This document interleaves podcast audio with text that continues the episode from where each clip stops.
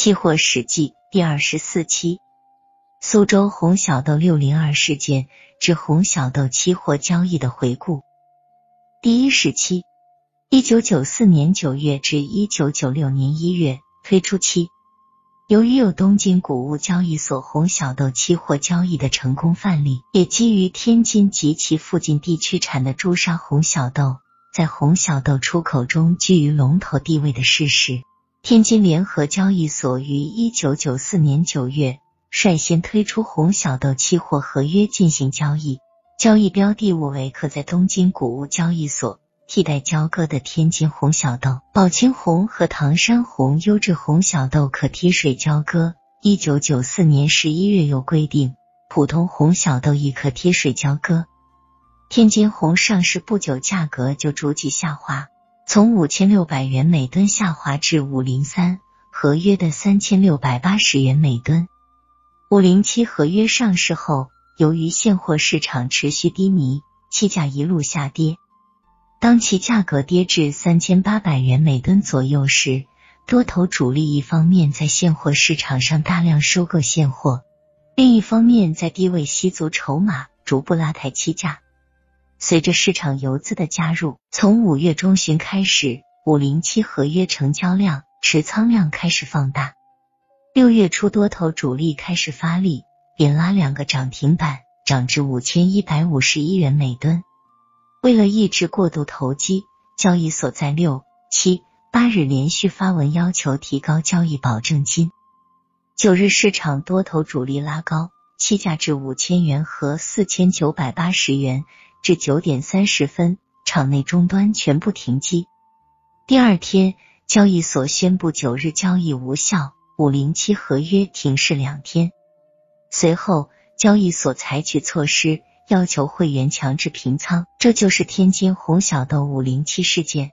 一九九五年六月至一九九六年一月，苏州红期货后来居上。苏州商品交易所于一九九五年六月一日正式推出红小豆期货合约的交易，其交易标的物为二等红小豆。由于红小豆现货市场低迷，苏州红一九九五系列合约一上市。就面临巨大实盘压力，仓库库存一直持续增加，致使期价连创新低。九五幺幺曾创下一千六百四十元每吨的低价，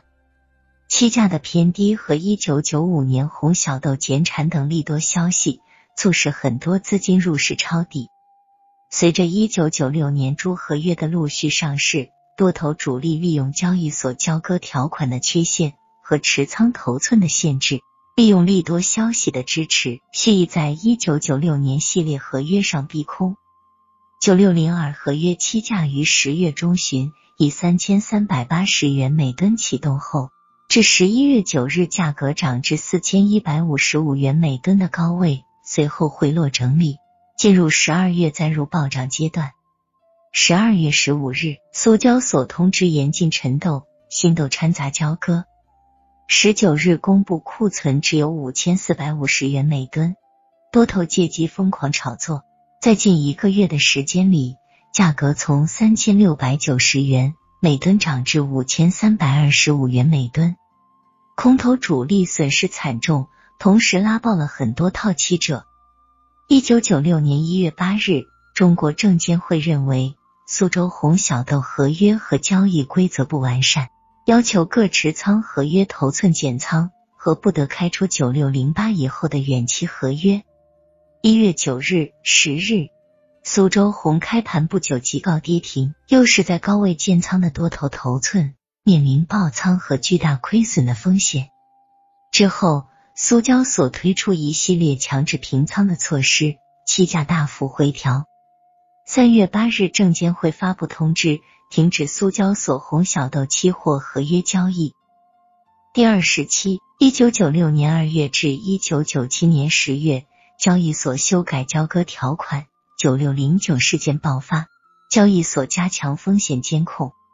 苏州红小豆事件发生后，原来囤积在苏交所交割仓库的红小豆源源不断的涌入天津市场。天联所为防范风险，规定最大交割量为六万吨。多头遂集中资金优势，统一调配，通过分仓、一对敲、移仓、超量持仓等手段操纵市场，使得一九九六年各合约呈连续的多逼空态势，最终酿成了九六零九事件，再次对交易所的风险监管敲响了警钟。当年年底，受日本红小豆进口配额有可能增加的朦胧利好的刺激，气价进一步冲高。到一九九七年初，九七零五合约高达六千八百元每吨。一九九七年春节前到十月底，期价呈辗转下跌，寻求支持的态势，未能扭转颓势。这一阶段行情的下跌有如下基本面的原因：一是前期逼仓后果的理性回归；二，日本红小豆进口配额大大低于市场预期。三，中国商会针对全国出口厂商竞相杀价的局面，决定停发出口许可证。数千吨对含出口红小豆的指标作废，大量现货商在期货市场竞相抛空，实盘压力沉重，市场呈现供大于求的局面。在市场交割和监管方面，天交所推出经证监会批准的新的章程和交易规则。三月初。中国证监会公布对天津红九六零九事件的处理决定，给投机者以沉重打击。但在这一阶段中，出现了山西、陕西产的较廉价红小豆没有与天津、河北产的红小豆分开，不仅贴水而参与交割，现货商不愿接货出口的现象，表明交易所在贯彻三公原则方面有待改进。第三时期。一九九七年十一月至一九九八年五月，逐步规范期，为谋求与东京谷物交易所接轨，一九九七年十月，天交所大幅提高天津红及其替代品交割标准。十一月十四日举行一九九七年产的红小豆地名封样，随后又推出农产品工业化思路。一九九八年初又推出注册品牌登记制度。